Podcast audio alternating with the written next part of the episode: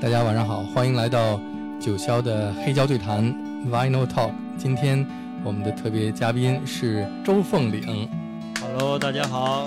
这张专辑一九八六这首歌是一七年发行的。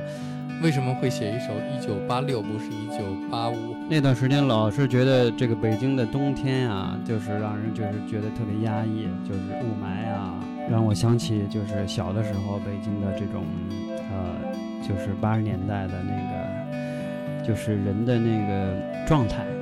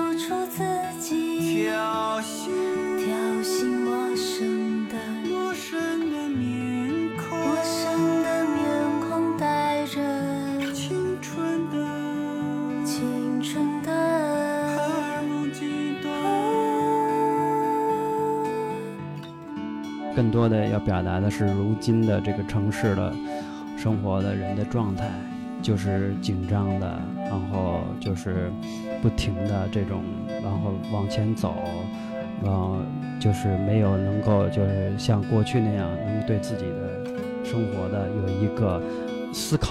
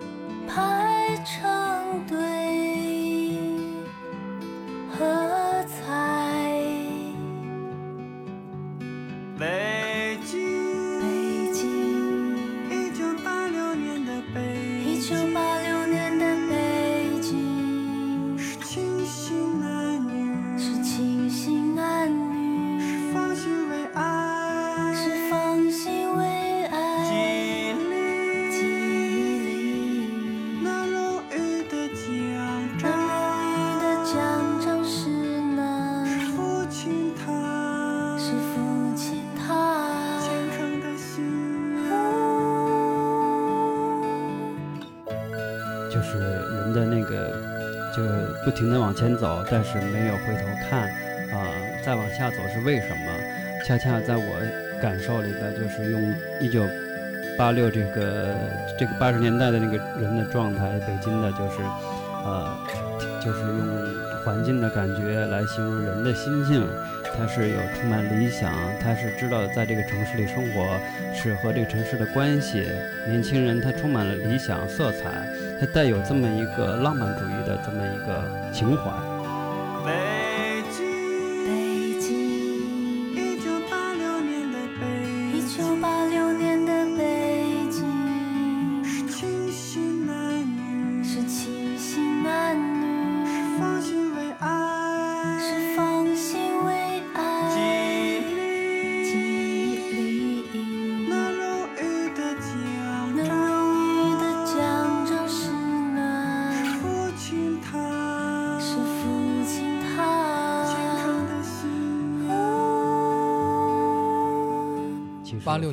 多大？十五，霹霹那个夏天你都干什么了？霹雳舞呗霹雳舞，啊，跟欧哥他们是吧？那对呀、欧哥、欧阳，欧阳啊啊，对，你们那个霹雳组叫什么？啊罗马。罗马 啊啊，对，罗马。这个当时在那个时候，其实霹雳很盛行嘛，就整天没别的玩儿，然后就是有了这个新事物。那时候开始接触摇滚乐了吗？哎呀，那个时候还真不知道，就是摇滚乐是什么是什么，但是应该看到过。就是英国的那一场，就那个 Bob 他啊，发起的第一场，这个是那个袁飞的那个。我后来回忆起来是有那个 YouTube，那个但那时候就觉得他们特酷，但是不知道那个风格的那个区别，嗯，因为跳霹雳舞那会儿还是听 disco。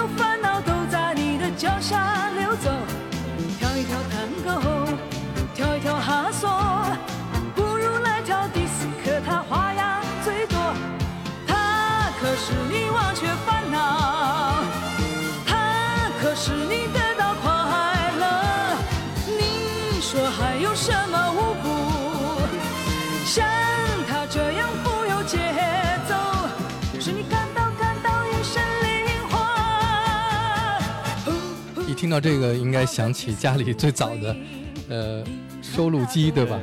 你们家最早的收录机是什么牌子的？啊，说一下你那时候听啊，听这个用板砖听，你爸爸的工作的，对他的，他有时候带回来，那是很小的时候听那个港台流行歌嘛，那个呃那时期，然后就是院里的孩子们互相传递磁带，就是互相借来录复制什么的。我记得那时候，一个是板砖，一个是家里有一个立式的那种，就是东芝的那种，就是就是单卡的那个录音机啊。有的时候这边就是为了串带的，我跟我跟邻居，就是串带的，为了音质好，就是怕有杂音，就蒙在被子里边、被窝里边，两个就是这边放，那个拿那个，就是一摁就开始蒙着被子在里边就。就是那种外接的串，然后就是为了保证质质量，就就，但是觉得特别有意思。低音特好是吗？啊，他那被被子里头，反正相对来说就是那感觉音质就比那个，因为没有连线，那时候没有那设备。嗯，啊，双卡那时候还没见过呢，就很小的时候嗯啊，对，差不多就那么着交流磁带啊。这首呢？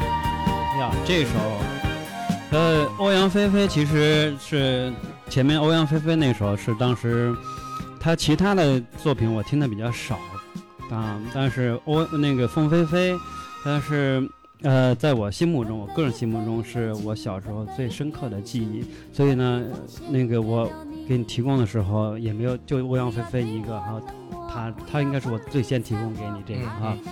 呃，我对他的那个就是就是那个深刻的印象要超出邓丽君啊，因为我在我感觉来说，他他的唱歌更有他自己的韵味，然后他那种情感就是在我感受到中，他更独特一些嗯，他其实没有那么那个通俗化，在我心目中啊，就是所以我那个时候。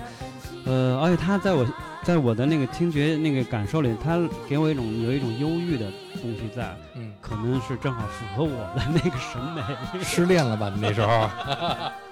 是吧？是不是早恋了那那是 写过条儿啊，也确实很非常喜欢他。那多少年那个年代，邓丽君的记忆在每个人心目中都是很深刻的啊。但是听到邓丽君呢，就知道她传奇啊。但是听到冯飞飞，尤其她后来唱罗大佑那个那个长发的那个那个那个三毛的那个作品，就就是让人就是植入人心的那种，就是就是带动的那种情感。所以我对她的那个是在那个年代的所有的港台歌星里边，他是最深刻的啊。然后甚至我就特别想有有机会去桃园台湾桃园的时候去拜祭他啊，就是也是我一个愿望啊，就很就是又记忆深刻的那个美好的回忆，他给啊这首歌是我就那时候老没事儿唱的。青春期是吧？不要对我冷漠，不要不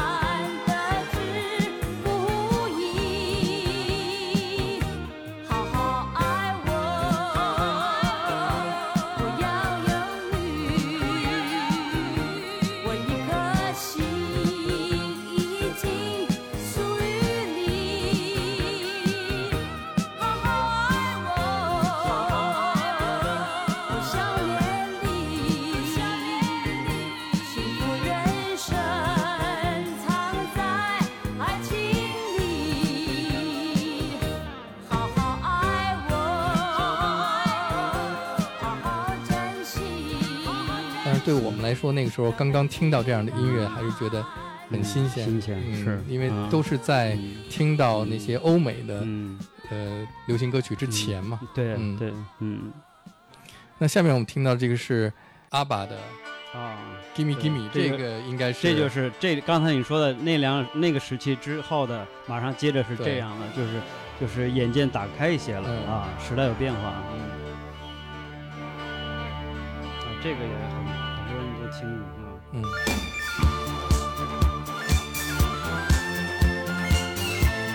那你是先听的阿爸的 Gimme Gimme，还是先听的恼人的秋风啊？呃，我听的恼人秋风，恼人秋风，而且还不是高凌风的那版，是一个女女女的歌手唱，但那个女歌手是谁我不记得了。啊，港台的，嗯。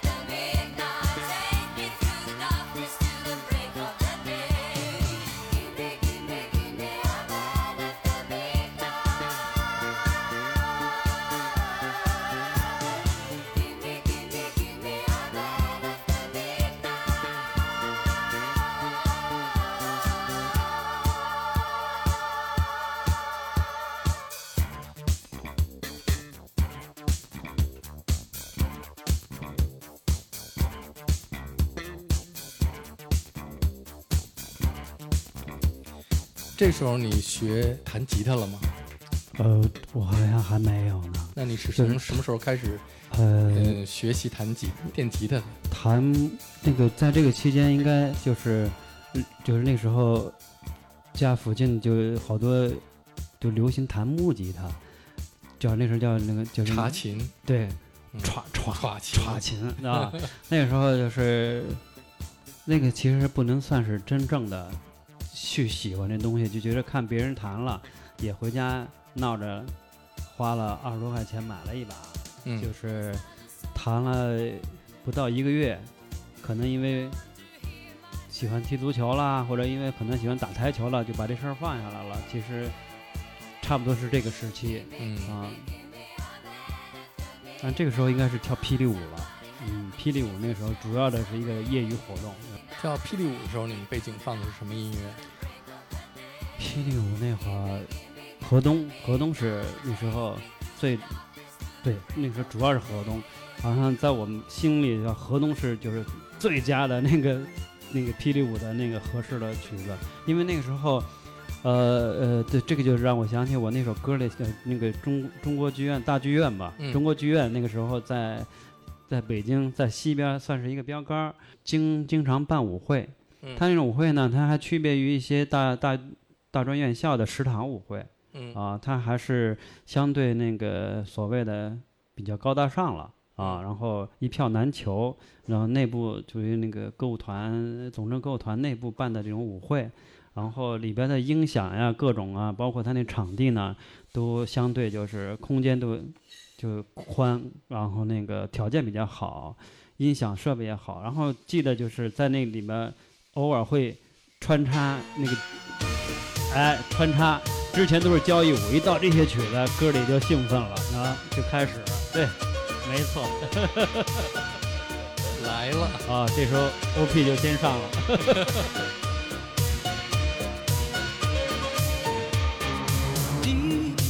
Love is a burning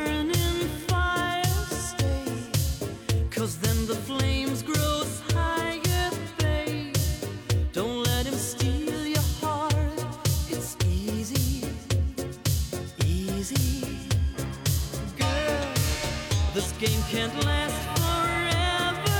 Why? We cannot live together. Try. Don't let him take your love from you. You're no good, can't you see, brother Louis, Louis, Louis? I'm in love, set to free. Oh, she's only looking to me. Only love breaks a heart, brother Louis, Louis, Louis. She's only looking to me.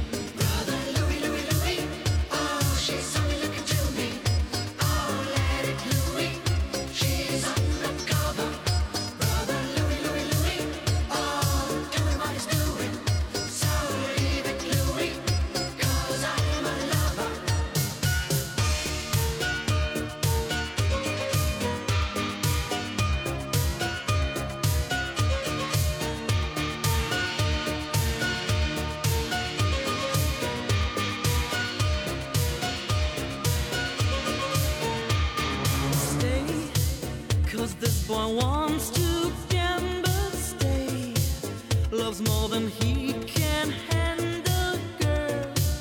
Oh, come and stay by me forever, ever.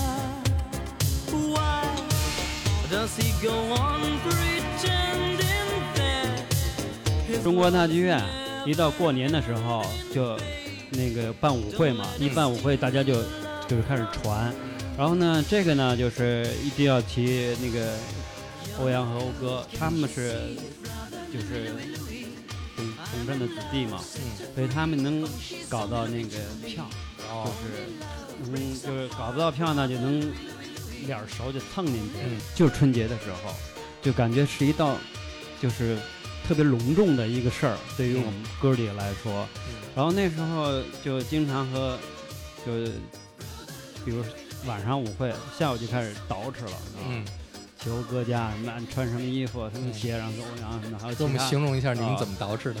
那时候最时髦的就是那个蝙蝠衫？哦，这个听说过吧？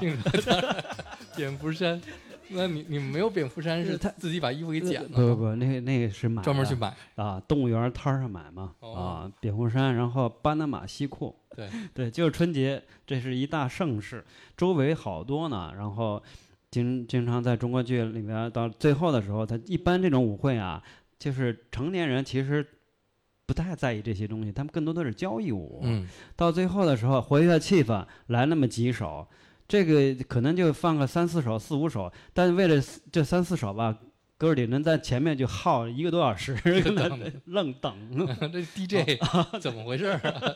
盼着那种，啊，挺有意思的。完了那个时候还有外来的，嗯外来的不认识，嗯然后叫茶舞嘛。然后有一次有一年，这个事儿春节也是春节那个中国剧院大剧院舞会，我那个我记得特别清楚。我突然一下人人就是因为起来又，我们还觉得哎呦我们是这这片儿跳最好的哈。嗯突然一一身那个银色的那个闪亮的那个那个羽绒绸吧，应该那个当时就挺，是当时就特潮了，对，一个大大个儿嗯啊，在地下各种就是 break break 啊就是那个大对吧？嗯那个动作比较大的那种嗯 break 嗯啊，都都惊了。嗯。后来我就特特别崇拜的说，这哪出出现这么一个没嗯见过的？然后嗯过去我看见他那个跟那个欧阳他们都说话，张炬。哦，那是我第一次见张炬。嗯，然后他那时候也跳嘛，啊那时候长头发了吗？长呃长头发，然后嗯穿一身银色的，我记得特别清楚，一身嗯。银色的。然后在地下那个他是体育呃出出身的，所以他那个对那个动作那个大型的动作他都做的特别到位。嗯嗯。然后他可能比我们又玩的早，嗯。其实他比我们稍微大一点点儿，他可能嗯。那个，我觉得那个是我第一次见张炬，啊哦，嗯，想起来就是春节中国剧院的舞会，那我们下面来听这一首，也同样是那个年代特别有代表性的 Bonnie M。就是就是中国军乐舞会，在我心目中，在我那个年代青春的时期，这是对于我们来说是一个非常重要的一个代表着生活的一个理想的方式嗯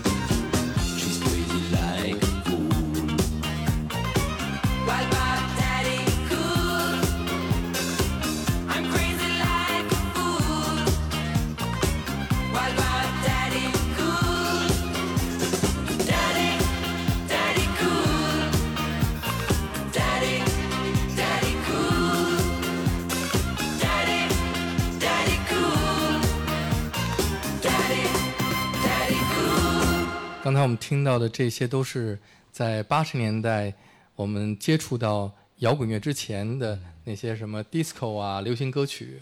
那么你从什么时候开始接触到摇滚乐，或者是说从听哪一支摇滚乐队开始的呢？呃，这其实还是和张炬紧密的联系在一起了。嗯然后有一有一年也是那前后，可能是八九九零那个时候，应该是九零吧，或者是嗯有一次我们那个时那个时候那个罗马霹雳队，我们几个还经常有点小演出什么的，嗯弄点外快什么。那时候虽然上学，但是还是以这个为主要方式。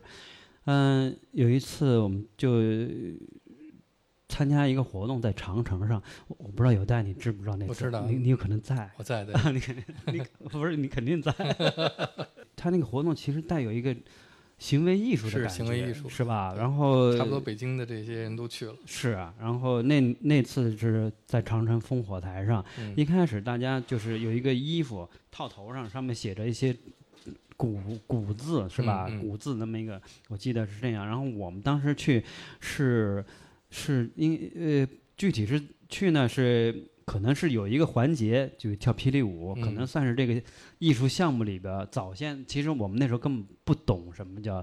艺术的那个装置艺术、行为艺术，嗯。但是现在回忆起来，它其实就是一个挺大型的行为艺术的是，那那么一个感觉，然后就去那可能是有一个环节需要拍个霹雳舞，嗯。就是年轻人的生活或怎么样的，但是呢，就是，但是我觉得就我个人来说呢，就是呃又看见张炬了嘛，嗯。啊，张炬那时候就不是那一身银色跳舞的，他是背着琴，然后穿那个黑大肠儿，没错，然后耳环，对，然后那个军靴，嗯就是长发，然后那个生活的方式，嗯好像更富有那个吸引力啊。嗯看见欧阳和他又说话，因为欧阳跟他熟啊，嗯然后我们我就心里边就特别开心，因为有有机会能就是认识了啊，是这样。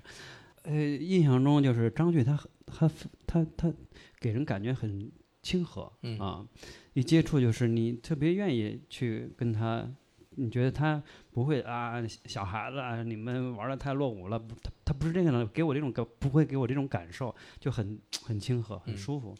到了晚上的时候，他那个活动有一个一环节，他我们是不知道的。那个环节就是所有人，其他的那个都都结束了，就该乐队演出了。嗯啊，那天你在，我就咱们再回忆一下那个过程。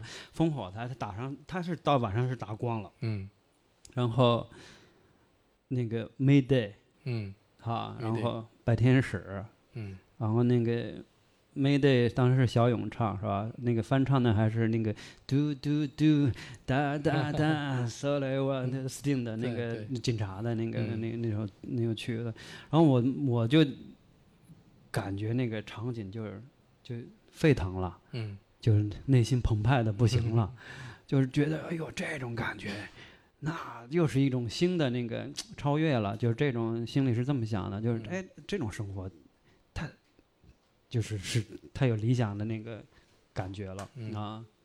后来那、回来，其实大家都是这么想的。嗯那时候第一次见的 rock and roll 那个那个 band 的那个感觉，就是更自由、更自在，然后它传递那种情绪，就是更怎么说呢？它它全方位、更嗯立体的那种，嗯，包括外形啊，然后更酷，其实就更酷，然后更更有感染力。更有感染力，而且嗯更自我。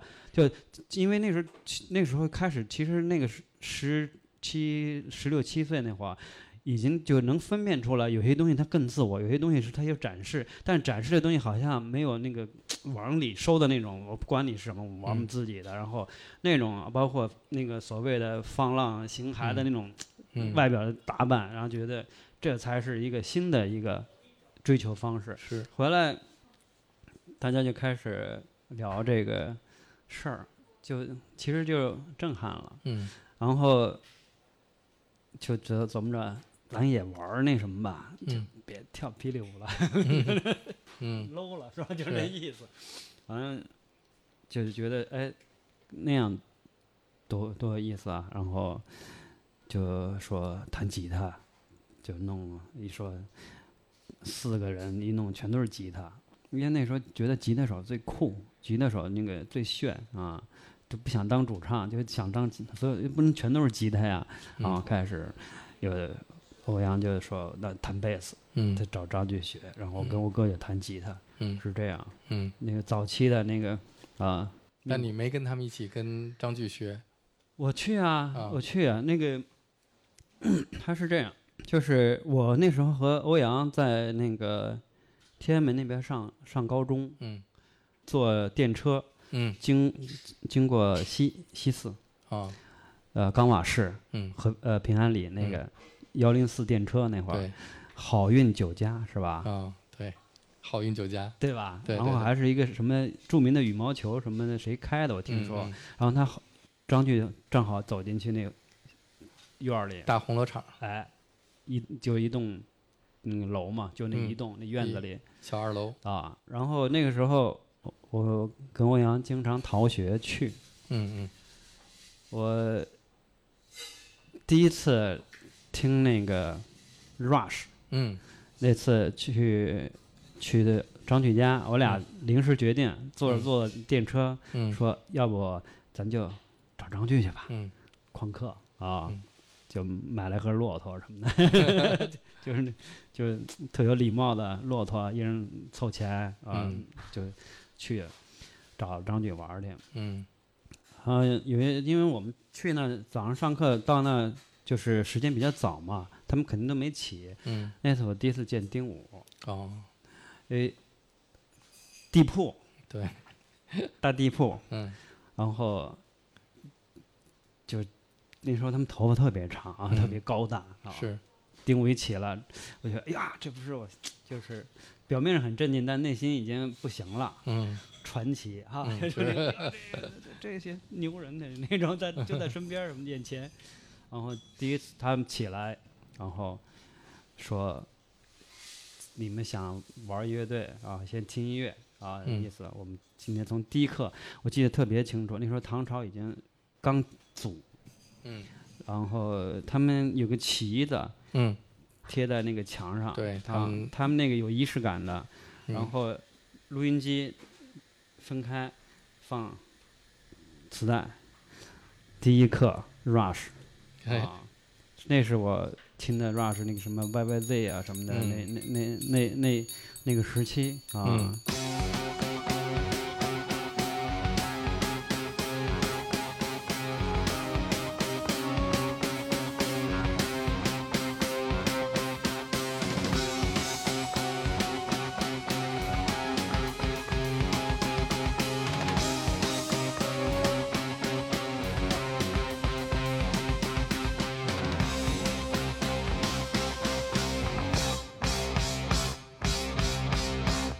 记得那张炬等于是是我们共同的老师、嗯啊。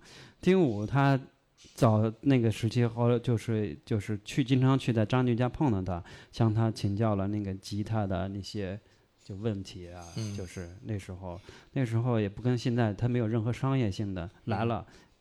就是朋友，然后想学，都特开心啊！就大家能够共同喜欢，就感觉是一个理想的人在一起，他没有任何商业的想法，说嗯要你学那行，那三百块钱一节课吧。那时候没有这种概念，对吧？那个年代都啊来了，你们能喜欢，我们就大家都是一样的人，大家都是一样的喜欢这个，他就觉得一个群体的感觉特别，就是内心特别有一种怎么说，就有一种乌托邦的那个嗯情感的东西产生了，我觉得是那样。嗯所以就是有什么大家都是共享，想学琴也可以，或者听音乐是这样啊。这时候你买电吉他了吗？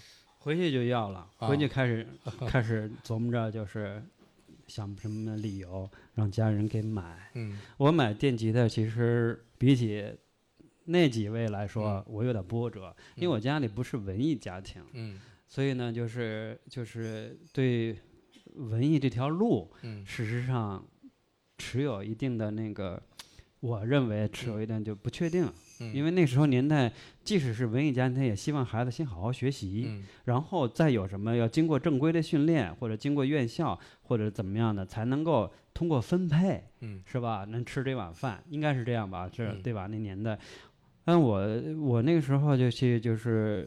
呃，那时候在家不是在北外附近嘛，嗯，然后北外有学有朋友，嗯弹吉他，是有一个我听别人说，哇，我我通过我们院的比我大一两届的朋友说，我他同学北外的，我听他说北外有一个弹的特别好的，你要不要认识啊？那时候去张炬家也毕竟远嘛，见丁丁武他们嗯其他人都得碰，你也不能说就是老老能去就近了，就近以后我就去那个。北外有一天，他们院儿那个人带着我去，我也认识他们，他带着我去，我介绍你认识谁？肖一平哦啊，肖一平，肖一平其实是正儿八经我的老师嗯啊，嗯、那个去到他家，我记得特别清楚，那时候都是一个院儿的孩子吧，他北外的那个孩子都是在一块儿，他也是一个方桌，上面一个录音机，然后去那以后，小平我那个我这个画面我记得太清楚了，类似于穿一绿军装，然后下巴磕在床上，来了啊，啊坐啊那种，嗯，啊旁边那个床上那个也坐了好几个他们院儿的，他们那些人也开始就是听不跳霹雳舞了、嗯。啊，然后就是那个呃说那个我说来学学那个琴啊，嗯嗯，那你听什么呀？然后我说听迈克尔·杰克逊啊，有点不屑，就所有人都有点不屑你。是，啊，你听听这个嗯 AC/DC，嗯我一听当时有点懵，嗯就是 Rush 它还干净，你知道，音色还是清清亮的那种，旋律性还是那种那时候认为就 Rush 还多少和咱们早先听的那些那个外国的歌的旋律的东西还是有一些那个它不是重的啊。嗯后来我一那是我第一次觉得被震撼了，就是就不明白懵了，这是什么东西啊嗯？AC/DC 那个 heavy metal 那个嗯重摇滚的那种，我第一次听。嗯一开始就有点不太习惯，觉得这没什么旋律呀、啊，开始弹琴以后，发现特好听，就离不开了啊。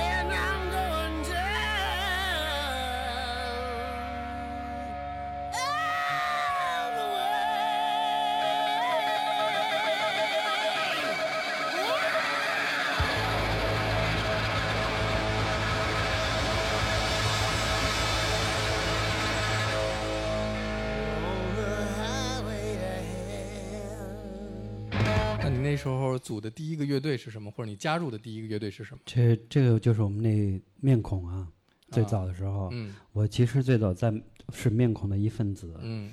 然后那时候这个这个时候等于是还没组乐队呢，嗯。就是大家都在各自分头求学的那个嗯。路是路数上，因为那个时候水平还不足不足以能够配合起来。嗯。啊，刚起步嘛，然后呃，可能是这期间，欧哥啊、欧阳他们可能也就是找张炬他们，就我们不是每次总是都是一起的，嗯有时候就是分头嘛。嗯然后这时候我就认识肖一平，嗯然后所以我看他扒那个 ACDC，、嗯然后那个 Van Halen，嗯哇，就觉得太棒了。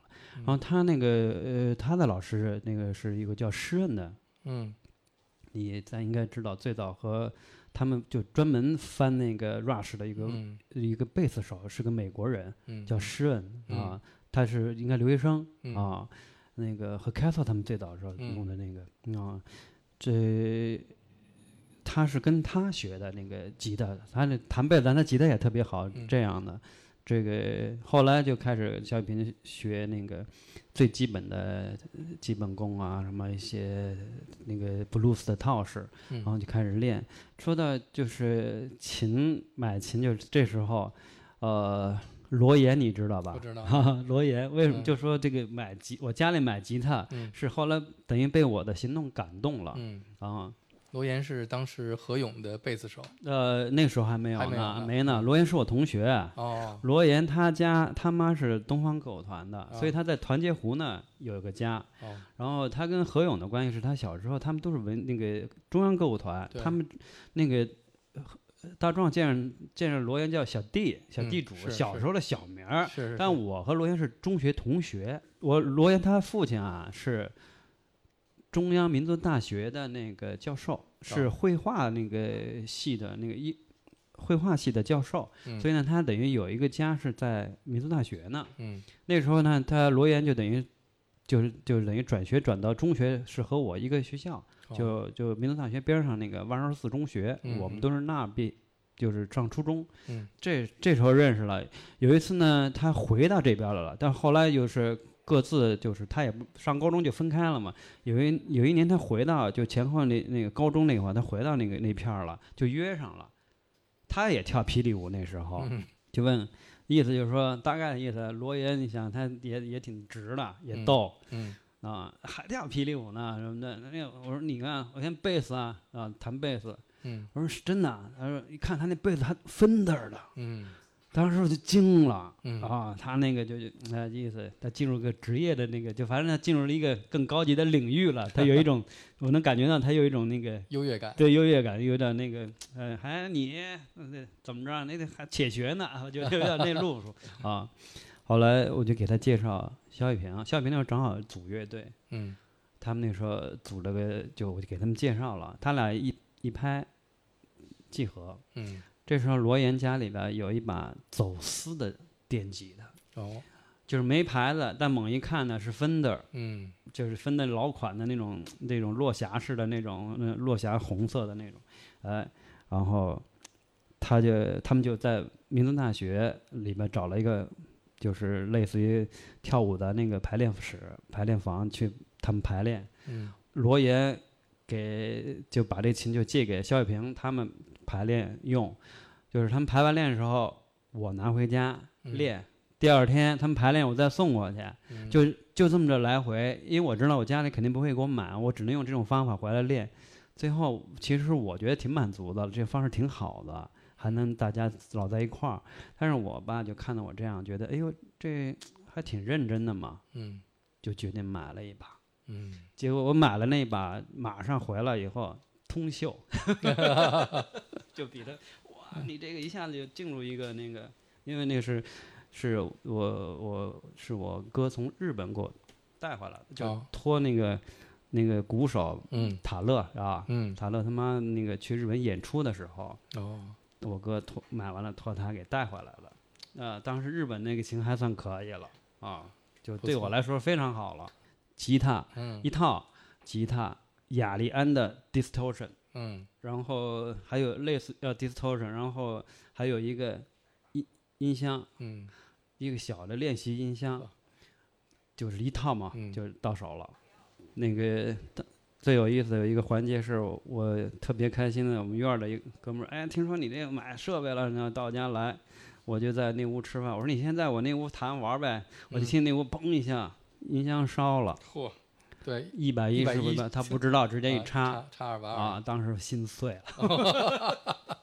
呃，King Crimson 是什么时候开始听的？King Crimson 对我来说是颠覆性的意识上，嗯之前听的都是 metal。嗯枪花啊，Guns N' Roses，然后就是美国八十年代很多那个就是 heavy metal，，Bon Jovi 啊，邦 Jovi 我我从来没喜欢过、嗯啊，我不知道为什么就不喜欢邦 Jovi。所以你就退出面孔乐队了，对吗？之前听也有一些，比如 Eagles 啊，或者这种嗯相对就是乡村摇滚啊，或者这一类，但是它属于流行了，一个嗯在那个、等于是已经打开那个港台了，已经不听了。嗯在这个有一次，我是听 King Crimson，我我我昨天还回忆了，我具体是哪年，嗯应该是九一年和九二年这两年嗯期间。嗯之前就是吉他的 solo 是在那个年代，就是主唱是作为一个点缀，嗯所所有的器乐都是烘托吉他。嗯那个八十年代吉他英雄的年代，嗯啊，就是瓦海伦什么的，那时候就这样。呃，在在听到有一天晚上是听到那个 King Crimson，我就当时就就那个那首歌就 Elephant Talk，嗯我当时我说。吉他是可以这么弹、嗯 s o l o 原来有这么有味道，嗯，这这个 solo 就简直他我听他已经不是吉他了。我听醉了啊，听醉。我说这个他那个他那种情感方式，他不是那种流水式的、嗯流水账式的那种 solo 了嗯，他是每一个音符都在跟你说话，嗯他都在表达他的情感，就是完全让我陷入到那种。我当时就觉得，我我我我我一点不夸张，我。不止一次跟周围友提到这个乐队给我带来的震撼，就是第二天我颠覆了我自己之前所有的我都不喜欢了。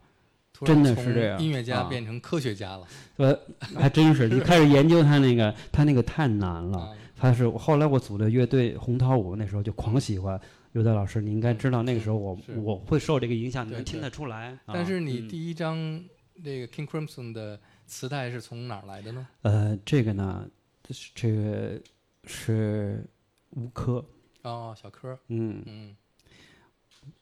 是那个小柯那段有段时间老在一块儿，就是弹琴啊、玩儿啊，是吧？那个那有一段时间不见了。嗯。然后他从永安里搬到长城后麦子店儿那边儿去了。有一嗯次约我去他家，嗯。在他们家的时候，嗯。他放了这个，嗯，九一年应该是，嗯，，King Crimson Elephant Talk。颠覆了。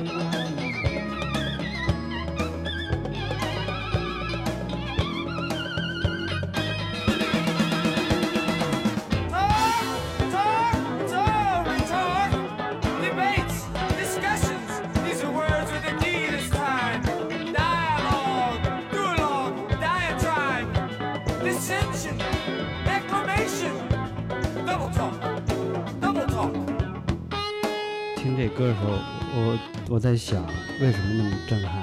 事实上，就是很重要的一个原因是，听到它的过程，不像之前听到的就知道它后面是什么了，它或者是怎么变了。之前听的都知道，就能想到后面，但听他们不是这样，你不知道后面是变成这样了。而且它那种结构不是之前的那种明显分块或者主歌副歌那种，就是特别鲜明，它就是一种情绪在里边，让你意想不到，在细节上作为一个那个点缀啊，或者是那个很自由发挥那样的方式，是预料不到的。正因为这种预料不到，其实是最揪心的。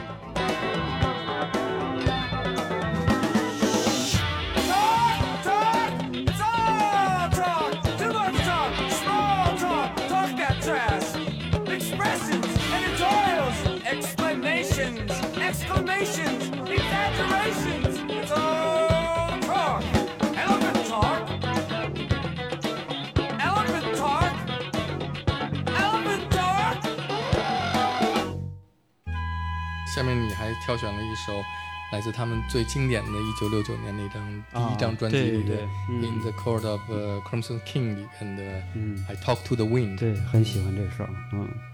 Said the straight man to the late man, Where have you been? I've been here and I've been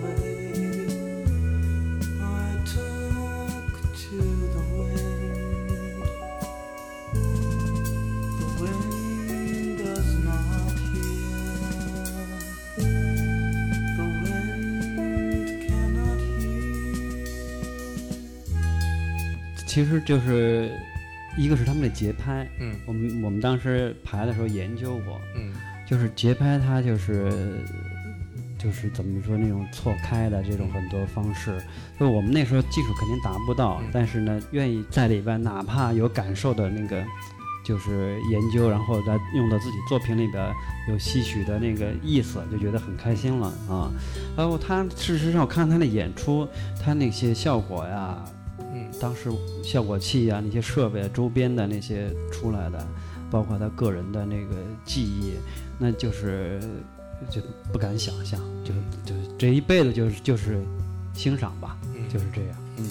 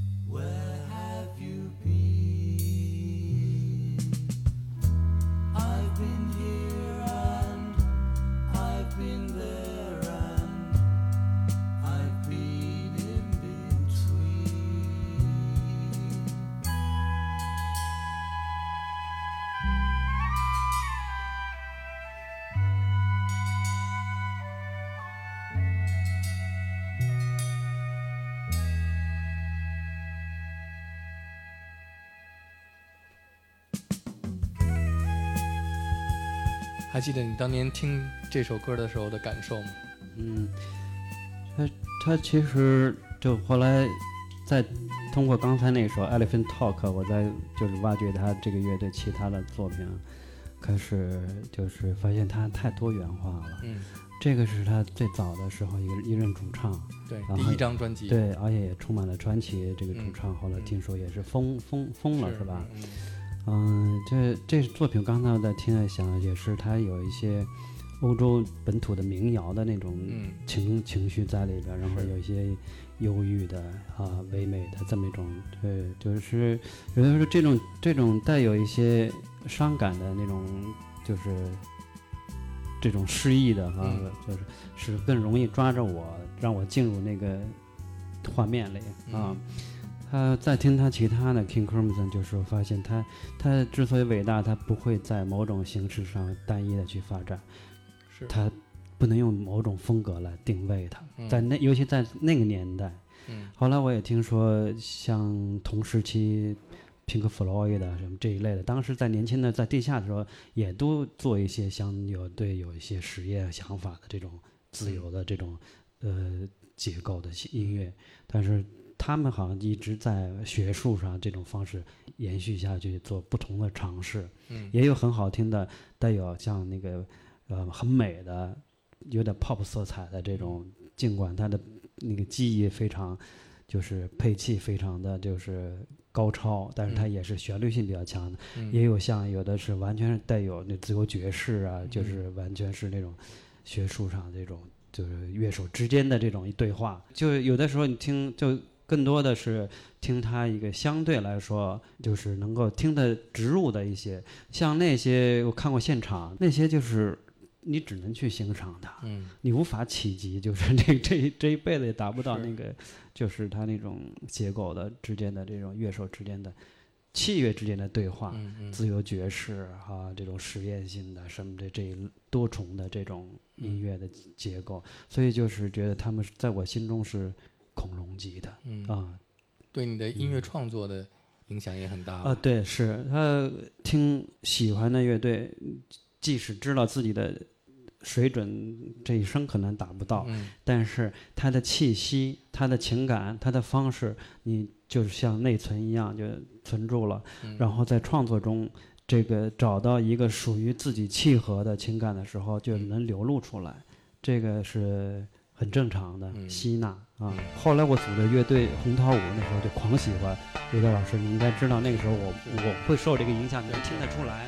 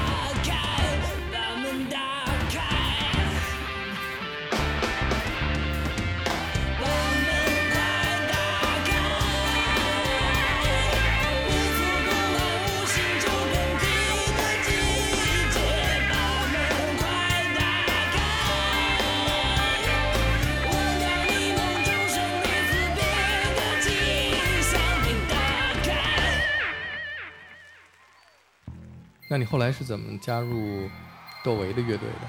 其实我不能算是他的乐队的那个，我算是雇佣关系。雇佣关系？嗯，就是因为有演出，嗯有了商业性了。嗯为什么说雇佣关系？嗯嗯在我在那个时候，事实上没有这个词儿了，对吧？嗯那大家都是一块儿玩儿，以一个乐队的形形象出现的，所以以为是一个乐队，但事实上就是完成他已经有的作品。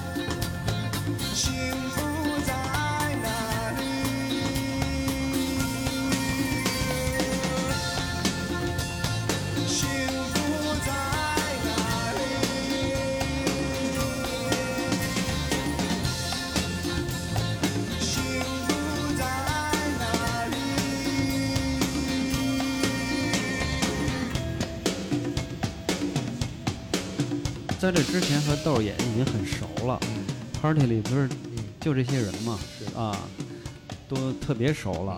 然后这个事儿呢，就是找我也是觉得是好事儿，但是也没有觉得那么惊讶，因为平常也老经常见面，是这样的。就是之所以说是雇佣关系，它事实上真的是因为有商业演出才这么称的，所以就是第一次和那个 Radiohead 那个，在香港的高山剧场，对对，啊给我们讲一讲当时的情况。这个还真是嗯。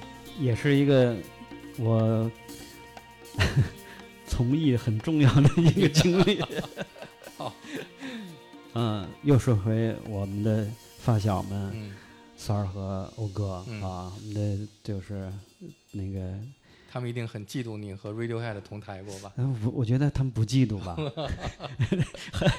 应该不嫉妒，因为那时候好像大家都觉得这事儿没有什么啊，都觉得真的是，欧阳那时候住国贸公寓，嗯。他女朋友在那工作，嗯。啊，我们经常去他那看那个 Channel V M MTV MTV 电视台啊，对，那个时候地方上就我们那看不到的，只有他那个 地方上，他那个就涉外涉外的和有这种酒店，对酒店，我们去那，这个这多吸引人啊！可以看。有一次我我记得下午两点多钟的时候，我我在他家的时候看 MTV，有一个乐队，就是 MV 是那个黑白色彩的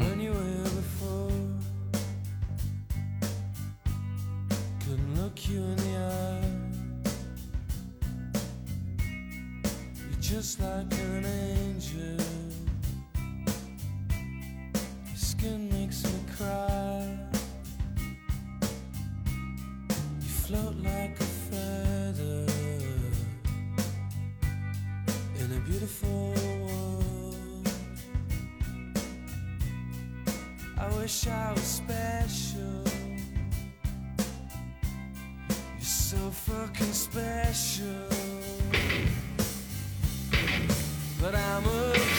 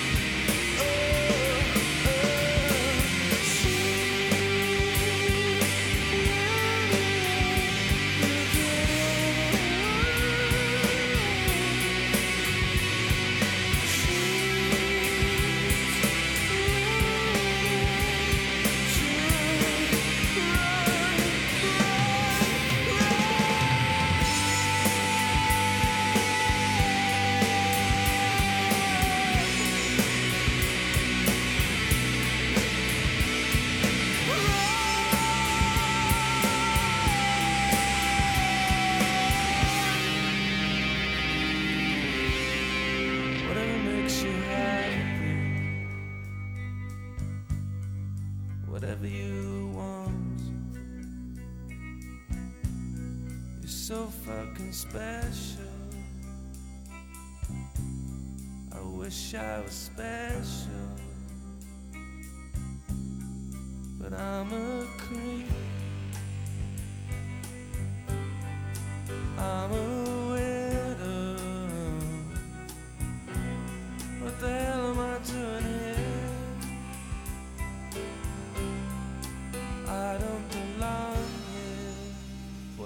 对以前从来没听说过，我说够颓的呀。然后那个 Creep 嘛，那个 Creep，啊那个，我说这个范儿太正了，倍儿好听啊！大家一看都觉得，哎呦，这从哪冒出来乐队啊？就是那种倍儿丧，但是那丧要丧到极致了那种，让你觉得不要从何理解它那种，就那感觉。其实那是就是那个 Britain 的那个 rock 是吧？就是早先他那不是 Britpop。但是就是就有记忆嘛，就觉得特特别好，但也看完之后也因为也没磁带，也没有什么消息，它是个新乐队，嗯。就有些东西神奇到什么程度？嗯。隔了半年以后，嗯。或者是反正是大半年以上了，嗯。早上九点多钟，嗯，嘉伟给我打一电话嗯，风铃，一块儿演个出啊，嗯，帮豆儿弹吉他啊嗯。我说去哪演啊嗯？哼康，我操！我立刻醒了，本来应该睡到两点的，是吧？这什么哼康就有点那个嗯，不太相信，不太真实。不这太不真实了。嗯，那时候不就外交什么的吗？最多买个西姆都已经挺高大上的了，是吧？就一下说康康康康嗯就真的啊嗯真的啊，嗯啪见面，那个刚录完的《黑梦》的磁带，嗯。就让我扒嗯。扒完排练，大家乐手之间见面，嗯。王兰、胡小海、嗯。方玲、白方玲，我到我们约在一块儿吃饭聊工作，然后开始在全总就鼓楼呢那个德胜门呢那鼓楼那个王兰找的一个排练场，嗯。开始那种就是那种集训式的那种，就是特别认真投入排练，去当时我说和哪个乐队啊，和谁演 Radiohead，你知道，当时我就有点懵，嗯，我说谁？哪个 head？？什么 head？？真是我的我的头都懵了，什么 Radiohead，就是那个 Creep 那个乐队吗？但是那个时候已经就后来已经那个时候已经知道这个乐队了，嗯然后就是那个室内乐队嗯。惊了，嗯。那个确实无无法言语的一种兴奋。嗯。但是呢，就是那个时候兴奋吧，他想不到所谓的什么，它的意义想不到，就是嗯开心，就是嗯哎有好的演出了一块儿，这这样的。是上台之前跟乐队见面了，还是见面多见。他他有一个发布会，哦，啊，之前就是有一些乐队，嗯，嗯。高山剧场是一个很小的剧场，对吧？啊，其实不小，嗯它是半露天的，嗯我印象中还是挺大的。它有里边一半儿，然后外面那个有一半儿是呃半露天啊，不比北展小。我觉我哦个人整整个加一块儿，因为我想起来，呃，那次我我就是第一次用那么好的音响，嗯一弹的时候，那个调音师说让我试下级的时候，那个声音当时让我就是 Creep 的声音啊。我不敢弹了。嗯这个声音是出乎我意料的敏感，嗯因为设备太好了。嗯之前都是在北京都是百威是吧？然后一接那箱子那个，他那是 Fender，、嗯现在就音乐节用的那种 Fender，、嗯，然后麦克风就是试音实音的。啊，你想那个，我以前在在北京是没有那种场合的，嗯都是都是 live house party。当时 Radiohead 是巡演，第二张专辑刚发行，全世界巡演，在香港一站，嗯。窦唯是嘉宾，嗯。所以嘉宾呢，其实他他不是个主要的一个同台演出的乐队，所以嗯他不是两个就音乐节，你乐队完了，我这嗯设备再换，他等于是一个就是嘉宾形式的，嗯。所以呢就是没有。你们唱了几首歌？呃唱了六首吧，嗯，那时候应该是第一嗯。次在香港演，对吧？你们第一次去香港。第，一次去香港，对，第一次去香港嗯。就出出国了，啊，出。那个时候还没回归呢，九嗯。九四年嘛，嗯，就是花花世界嘛，那时候，嗯。那你们演出的时候，底下的观众是什么样的反应？呃，他那个场景就就是让我完全那个就是意料不到、意料之外的。呃我们演出之前，我们线上之前，我们那时候其实虽然没有经历过这个场面，但是我们知道这个演出是很隆重的，在我们心目中，所以我们排练特别的细致的。然后上台之前，所有人就那种就嗨加油，就那种就是鼓气，是吧？据说你们啊当时演出的时候，把观众包括 Radiohead 都给震了，是吗呃，反正？Radiohead 都不敢上台了，据说。歇了有一刻钟，二十分钟中间，嗯，得有，得缓一缓对对，第一首歌是我急得先起，嗯我一起的时候，底下那观众的那个反应就是颠覆我，我我心里想，至于吗？怎么这么兴奋啊？就录像带里那个情景，嗯在看录像带那个国外那个剧场那现场近距离的演出的那个，我往前不是耍范儿吗？完嗯嗯往前一跨，我跨一跨的时候，而且我还那个哥特装嘛，嗯，呃，一身银色西装，是。哥特装。啊，，对，黑嘴唇什么的啊，然后他其实前排全都是外国人，嗯。全他那好像亚洲面孔不多，嗯。香港本土人也不多，全都是四面八方来的西方人嗯。啊，然后就拽我，哦，他那种拽其实就是就互动啊那种，但是我差点感觉被拽下去，给我吓坏了。rock and rock and roll superstar，对对，然后他那个这个就兴奋到一定程度了，我就记得特别清，差把我拽下去。这个大家无聊之中勉勉强强的热闹，害怕自己能够达到孤独中的幻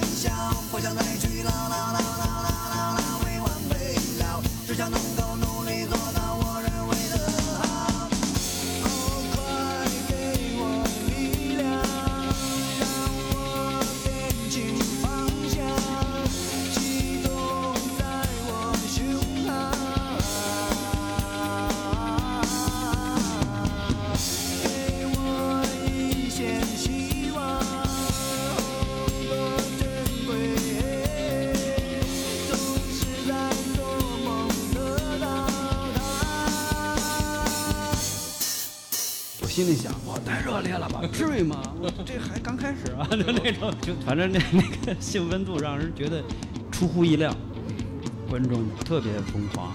然后那天演完之后，窦唯说，嗯今天演的太棒了，嗯就是一气呵成，大家就是这被那种气氛完全带了，大家排练也特别细致，被带动以后吧，你所有的方式在那一刹那那种自信的感觉也来了，所以就是出乎自己意料的，最后很顺畅。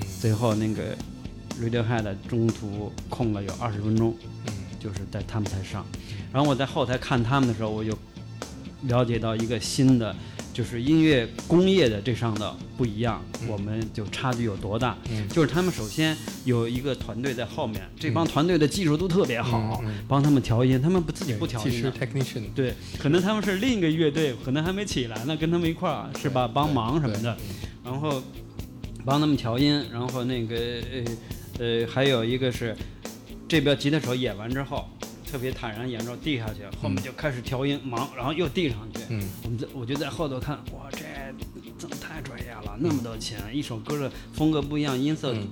音色需要不一样，他就有有那个就特羡慕，嗯。觉得哎呦这个，而且这个同时能感受到他这种职业性的这种这个相互之间的这个产业链，嗯。就就震撼我了，嗯。真的是，就是那次见了世面了，对我来说。说一个弦外之音，就是当时第一次去香港住的是 Holiday Inn 嘛，就是这样的酒店，那个。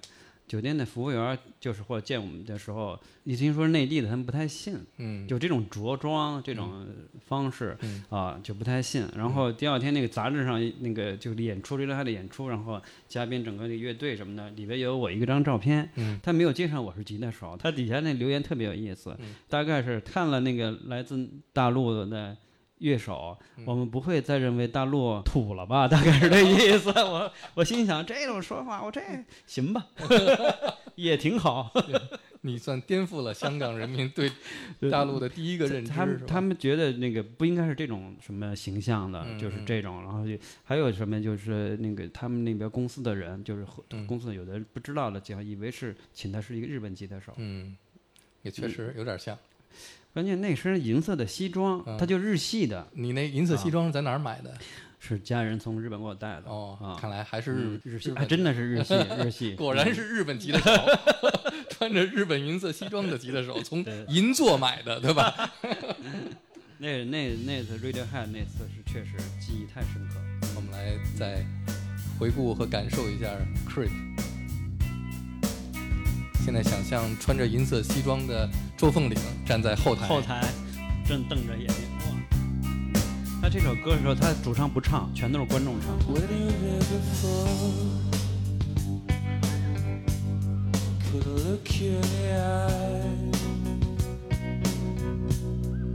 Just like an angel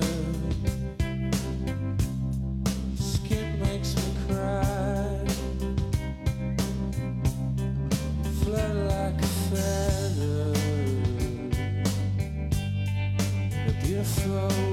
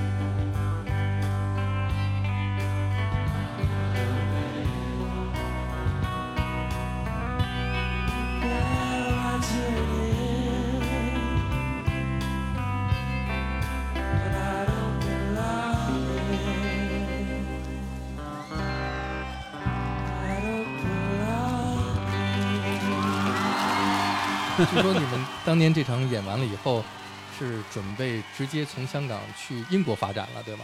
呃，那没有，没有 那没有，那不可能的，谁说的？哦那英国唱片公司哦直接就签了你们了。哦，那那没有，那也不会签了我，我只能会涨价。签那个日本籍的手。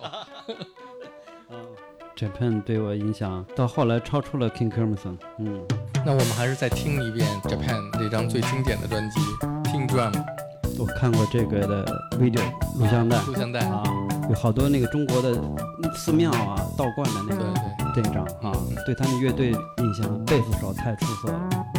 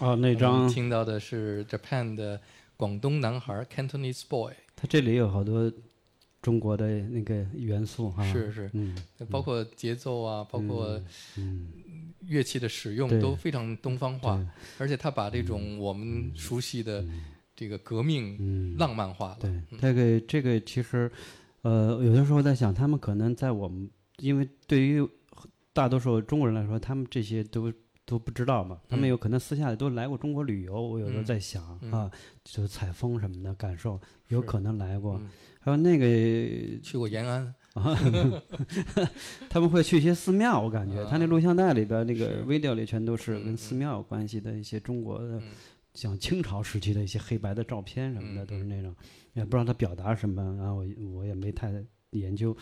然后我觉得他们那年代就是，他有个封面是毛毛主席的毛泽东的那个，然后他那个忆苦思甜的那个，呃，我我觉得西西方年轻人那个时候对这边的意识形态其实有一种憧憬，所以他们游行好的时奇、憧啊憬和对浪漫化。对对嗯，他们那是他们想要的啊，就是比如他们有的时候游行会举着毛泽东的头像啊，就是表达嗯抗议什么的啊嗯，就是这个，也挺第三世界人民的精神领袖，对对对对。打倒美帝国主义。那是什么时候认识 Japan 的？Japan 也差不多同时期，其实我更多的是喜欢主唱个人以后的、嗯 David Sylvian 个人以后的、这个。呃，有的老师你你自己个人也非常喜欢他们，我觉得。对，你怎么知道的？啊 其实你跟我联系时候，我在想，我俩其实认识也几十年了。是是，我也是通过张局知道你。嗯然后那时候就是张局说提到你的时候，就是我想的就是一个很传奇的，但是从来没见过，嗯但是特别想认识。嗯呃，因为你的名字，嗯。他因为那个时候你也知道，那个时候的资料是对对家大家来说是一个特别难以获取和一心想得到新的资讯的年代。嗯。然后，呃，张局说张友代就是特别厉害这方面，就听的东西特别多。有好多磁带。我说这个，后来想这那个那我就立刻就特别相信，你想这名字起的 有带吗？那磁带，就是我以为是绰号，江湖就是那种尊称啊，嗯就是资料特别多。就那时候就对好多东西就是那个容易往野史上嗯带来一些传奇色彩，嗯然后你然后传出去，哎，你看有关联，我跟他有关联，就是这这么一种，就是那个时候听说过你，嗯但是那个时候最早时候也，呃，也见过，嗯。但是咱俩其实等于是都是你在做活动的时候，或者你在嗯。向日葵那时候也在嗯。做自己的项目的时候嗯认识，嗯没有生活中没有下下面没有完全嗯。交流过，嗯。但是我听你的 New New Rock Magazine 的节目，嗯，那我是肯定听的对对啊，放那个了太多 David Sylvian，啊，太喜欢了。你放的那个我知道为什么你喜欢，嗯。我记得太清楚了嗯，Heartbeat，Heartbeat，对吧？对对，所以我知道哟，有带，一定是一路数的、嗯啊，是。是这样，嗯。嗯，所以这个也给我印象是这样嘛。而且嗯你听了那么多音乐，然后对一些当时来说很多新的，像他们算是比较新的了。嗯，嗯就是这种带有艺术新浪潮的这种嗯电子的这种东西，在我看来，他们的音乐是也是很内敛的这种啊，，所以我觉得你肯定喜欢嘛。是嗯我们下面来听一下这个 Japan 嗯解散之后，嗯那么他们又一次重组，啊，这个这又一次重组这张专辑也是我特别喜欢的一张唱片，我知道叫《Rain 的 Tree Crow》。特别棒。嗯嗯，其实这个不知道其他人知不知道，这个就是他们 Japan 乐队的一张。对，完全 Japan 的原阵容，对对，所以当时还都很兴奋，包括嗯乐队自己也很兴奋，嗯，但是好像是 David Sylvian 他自己不愿意再用 Japan 这个名字，名字了，所以大家都啊很失望，所以就叫了一个 Rain Tree Crow 啊这样的一个，这张其实我在听的时候，我觉得可能我再过十年、二十年，不管我再听、再实验、再新的东西，回过头来听，嗯。我依然会被它带入它的完全带入它的画面里边，嗯。嗯因为它那个氛围营造的整个一就是一张专辑一气呵成，嗯。就就是完全是一张极致的，在我心里有那种那种氛围。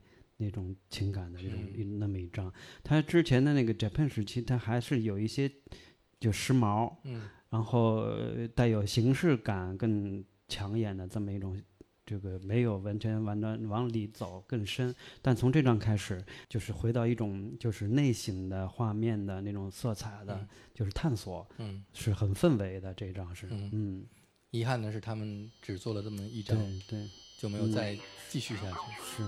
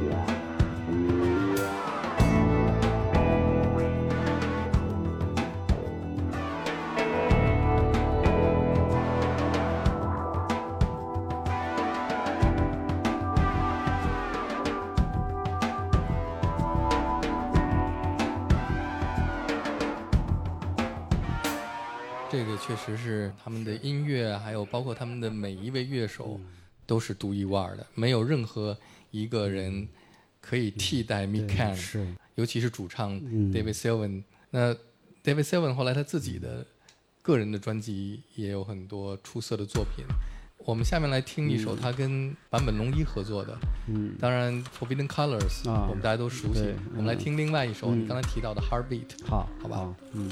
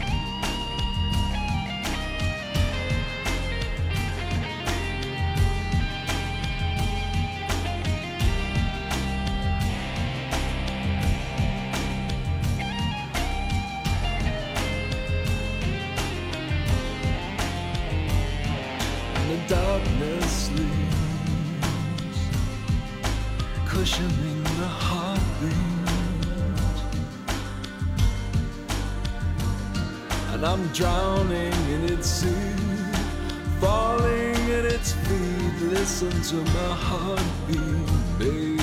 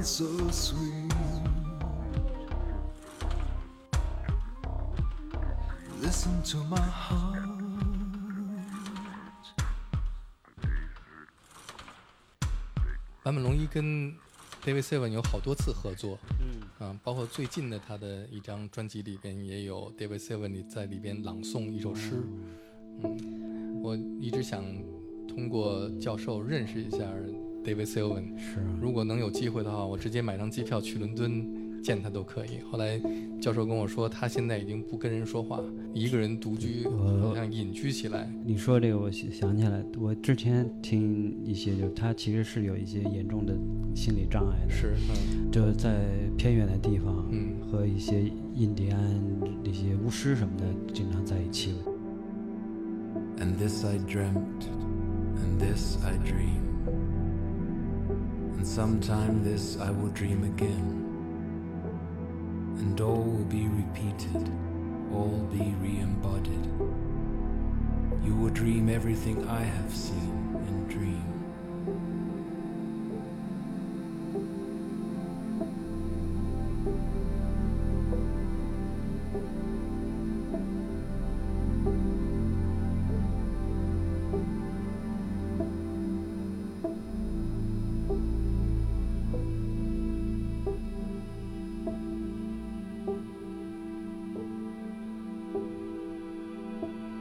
Side from ourselves, to one side from the world. Wave follows wave to break on the shore. On each wave is a star, a person, a bird. Dreams, reality, death.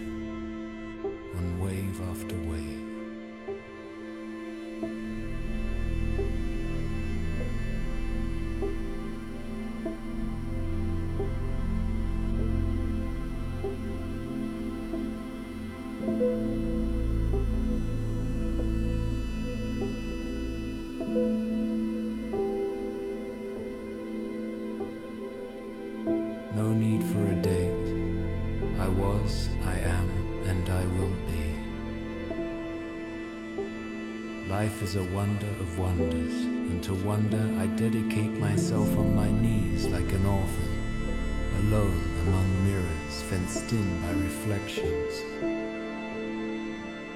Cities and seas iridescent intensify.